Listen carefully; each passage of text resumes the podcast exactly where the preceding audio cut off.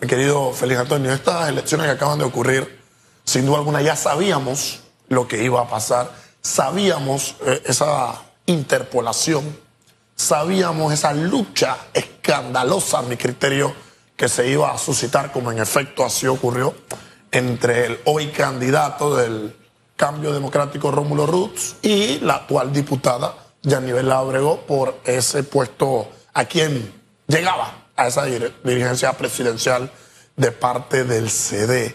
Y en vista de saber que íbamos a estar en este entronque, en esta bifurcación, esta dualidad, Rómulo o Yanivel, Yanivel o Rómulo, hay un criterio que nosotros debemos mantener una vez que conocemos los resultados.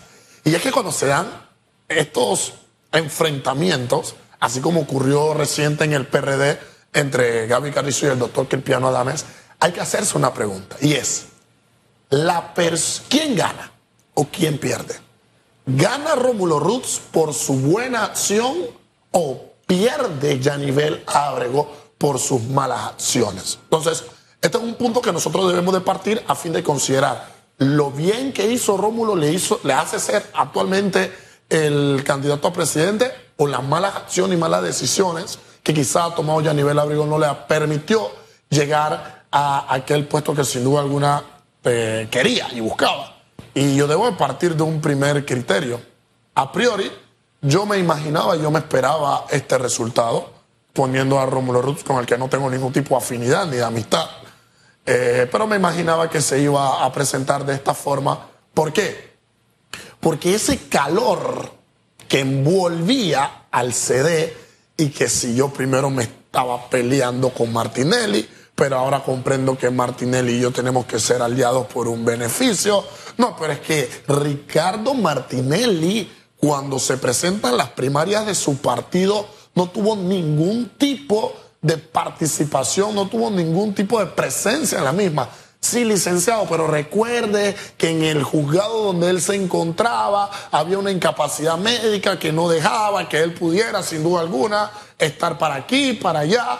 Entonces a mí se me levantan algunas inquietudes. Esa incapacidad médica ya rapidito perdió su efecto, ya el señor se encuentra de la mejor manera, pero aún más allá, las redes tecnológicas, las redes y los espacios digitales permiten que sin duda alguna, si uno no puede estar físicamente en un sitio, por mayor afectación que uno tenga, y si uno quiere ser el candidato de un partido, uno pueda tener presencia eh, digital. Ricardo Martinelli, cuando estuvieron las primarias, donde la gente fue a votar por él, no tuvo ningún tipo de presencia y de participación activa alguna. Pero cuando Yanivel Ábrego intenta ganarle, quitarle el partido a Rómulo Roots, con eh, siendo ella la candidata presidencial, Ricardo Martinelli la acompaña a votar, está en el vehículo con ella. Y cuando se da el campanazo de que ya están perdiendo, salgo corriendo por la puerta atrás. Entonces esto nos da una mala señal.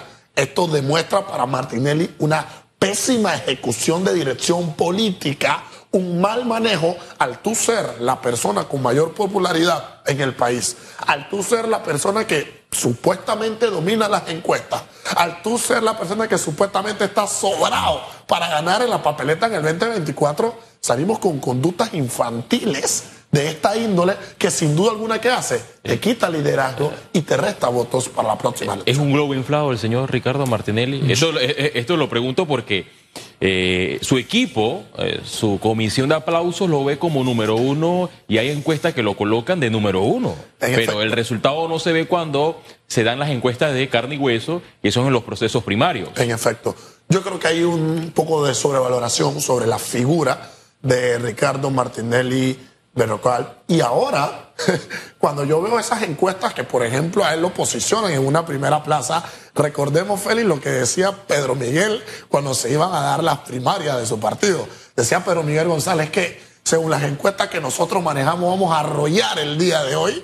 No hay forma de que Pedro Miguel González no pueda perder las elecciones primarias del PRD, porque según él, las encuestas internas y a la base del partido lo daban a él como un virtual y supuesto ganador. Vimos que llegaron las elecciones y bueno, escandalosamente eh, perdió Pedro Miguel González. Entonces, cada quien maneja eh, sus propias encuestas para sus propios beneficios cada quien posiciona, publica, respalda o trata de estar por detrás de aquello que le beneficie, pero sin duda alguna lo que ahora le ha ocurrido a Yanivel Abrego y a Ricardo Martinelli hay que ver cómo el ganador, Rómulo Roots, eh, sin duda alguna lo toma en su beneficio. Porque ¿qué pasa con este triunfo, o diría yo, pseudo triunfo de Rómulo Roots? Si bien es cierto, ganó, perfecto. Tiene el apoyo de la mayoría del partido, perfecto. Porque la mayoría de un partido es la mitad más uno, listo. Pero, ¿qué pasa con aquellas personas que no lo apoyaron? ¿Qué pasa con aquellas facciones que sin duda alguna están entregadas a Yanivel Ábrego? ¿O qué pasa con aquellas facciones dentro del CD que sin duda alguna salen a votar con Yanivel Ábrego, pero no pensando en Yanivel, sino pensando en la persona a la cual se le iba a entregar el partido, a la cual se le iba a entregar posiblemente en la cabeza de una alianza que lo es Ricardo Martinelli? Este es el momento en el cual pues Rómulo Ruz debe ver cómo canaliza esa polarización que está dentro de su partido, tiene que ver cómo unifica su propuesta con las necesidades de quienes están dentro del colectivo a fin de efectivamente poder presentar una sólida propuesta para el 24. Máxime, cuando en todo momento, en las primarias de este pasado domingo, lo único que yo escuché de Rómulo Rufo fue decir, cambio democrático irá a la cabeza de cualquier alianza que se vaya a presentar. Pero si tu casa no está en orden, por amor a Dios, ¿cómo pretendo yo poner la casa de otros. Aquí estuvo Félix Molanier, dirigente de Realizando Metas, confirmó que un grupo de este colectivo político no quiere respaldar a Ricardo Martinelli, evalúa eh, respaldar a, Rómulo Rux y además, a su juicio, él cree que posiblemente se dé una alianza entre Realizando Metas de Ricardo Martinelli y el Partido Revolucionario Democrático eh, comandado para la candidatura presidencial por José Gabriel Carrizo y con un plan B de Marta Linares. ¿Usted ve esto en la palestra política? Realmente, y de un análisis, una impresión que te puedo dar desde ya, eh, no, eso no va a ocurrir. El cambio democrático, el, perdón, el partido realizando meta Ricardo Martinelli no se va a poder vincular con el revolucionario democrático, pero por ninguna manera. Esta posibilidad, si existe, sería la última dentro de todo el mapeo y dentro de todo el posicionamiento político, porque el que ellos se reúnan, en el que ellos se fusionen, va a dejar de manifiesto una sola cosa, mi querido Félix Antonio, que eso va a ser una unión no por ideal, no por el bien del país, sino por cargo, por puesto político y por beneficio. Porque luego de la sacadera de trapos sucios que ha existido entre el candidato presidencial, presidencial de RM y el candidato presidencial del Revolucionario Democrático, sabemos que ahí no existe forma, forma humana, aunque lo único que esté en la mesa sean beneficios, cargos, puestos, ahí no hay forma humana de una alianza o de un vínculo en beneficio del país. Ahora la pregunta que nosotros lo tenemos que hacer es, ¿ellos piensan en el beneficio del país?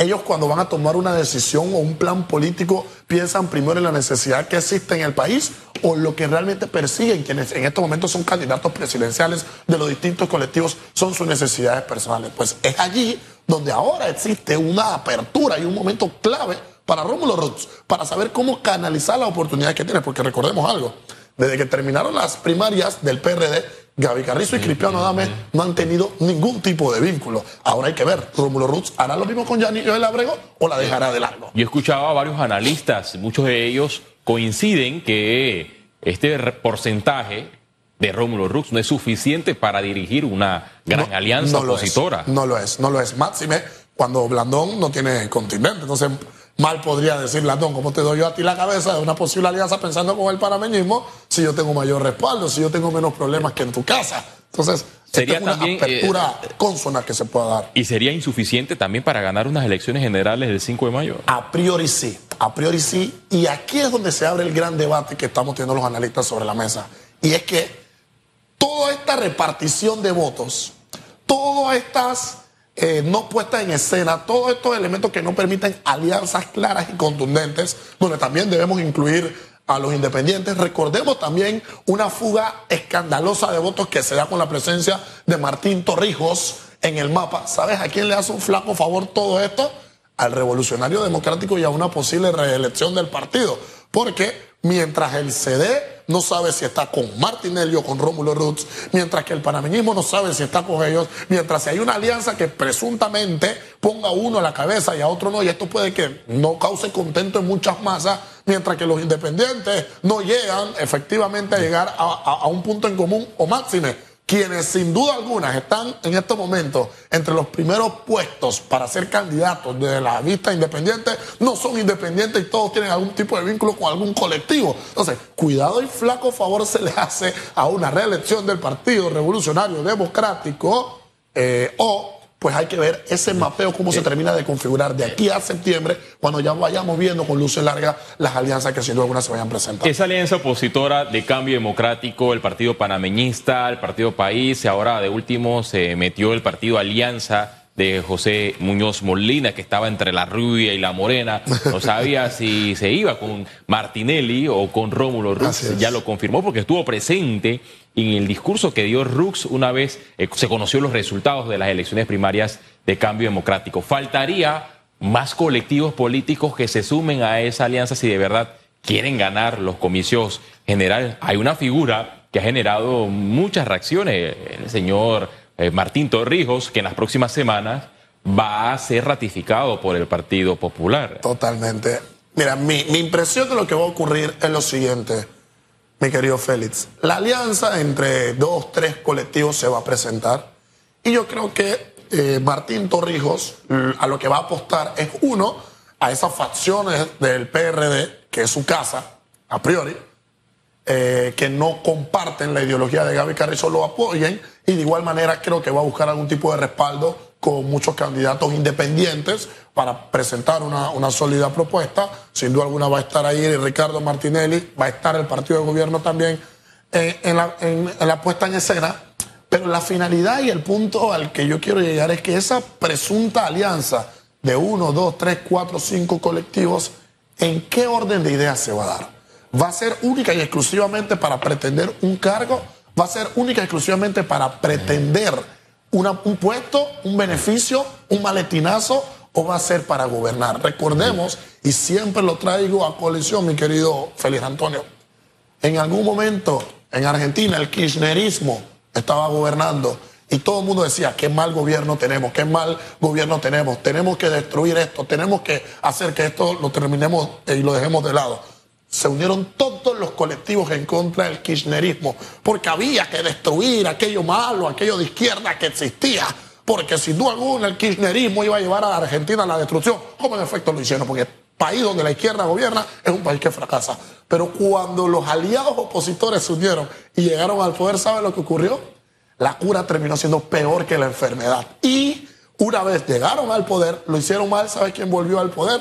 El kirchnerismo, como en efecto lo tiene en este momento el gobierno Alberto Fernández. Entonces, si la enferme, si la cura que pretendemos es un parche o es una curita, flaco favor le seguimos haciendo a todas las políticas clientelistas, a la corrupción y a todo aquello negativo que nos sigue empañando como país. Pero si nos sentamos a verificar una agenda de intereses, de beneficio en pro de las necesidades que tenemos, es allí donde la alianza opositora de todos los colectivos que ahora quieren sin duda alguna sentarse a hablar, tienen que estar en perfilado, en un beneficio del país. La, cura que proponen muchos precandidatos presidenciales es acabar con el Estado clientelista. Suena muy bonito, muy cliché, pero cuando llegan al poder no hacen nada. se olvidan. En efecto porque esto requiere de un esfuerzo titánico, requiere de reformas constitucionales, esto requiere de compromisos institucionales, esto requiere de voluntad de todo lo que sin duda alguna estén llamados a servir al público del puesto de funcionario. Esto requiere de creación, por ejemplo, de un tribunal de corte constitucional que sin duda alguna permita que en nuestro país la pésima repartición de poderes eh, se siga presentando de la manera que tenemos. Esto requiere de cambios dentro del sistema de la Procuraduría General de la Nación, de la Administración, de la Contraloría como tal, del órgano ejecutivo, de la disposición y los reglamentos internos que tiene la Asamblea para poder hacer cambios reales, ciertos, dentro de la estructura del Estado de Derecho que tenemos en Panamá y dentro del funcionamiento político-social hay que hacer cambios titánicos. Eso requiere de voluntad y de dejar de pensar en el que hay para mí, que hay para nosotros y pensar cómo podemos beneficiar a la nación. Gracias, Ian Ramos. De pasiones vimos los seres humanos. Un gusto compartir contigo, hermano mío. En este periodo de campaña, donde los políticos prometen de todo, usted como elector debe apuntar todas esas promesas de campaña porque el político, ya sea los que buscan ser representantes, diputados, alcaldes o presidentes de la República, cuando toman posesión se les olvida todo lo que prometió en campaña. Mire, solamente como un ejemplo, lo que ha ocurrido en los últimos años, y siempre lo reitero, el señor Ricardo Martinelli prometió reformas eh, constitucionales. Esas reformas no se hicieron. Llegó Juan Carlos Varela, el mandatario también eh, prometió reformas y la presentó. Él, prometió reformas una vez llegaba al poder y las presentó al finalizar su mandato y murieron en su cuna. Y Laurentino Cortizo también eh, prometió reformas constitucionales. Estas reformas no se dieron. Llegó un proyecto escueto a la Asamblea Nacional, fue desfigurado, archivado y ustedes saben el desenlace. Pero este es el Panamá que tenemos. Ustedes están a tiempo de apuntar todas las promesas de campaña y ejercer un voto informado. Son las 9 de la mañana, finalizamos radiografía y nos vemos mañana con más aquí a las 7 y, y 30 de la mañana.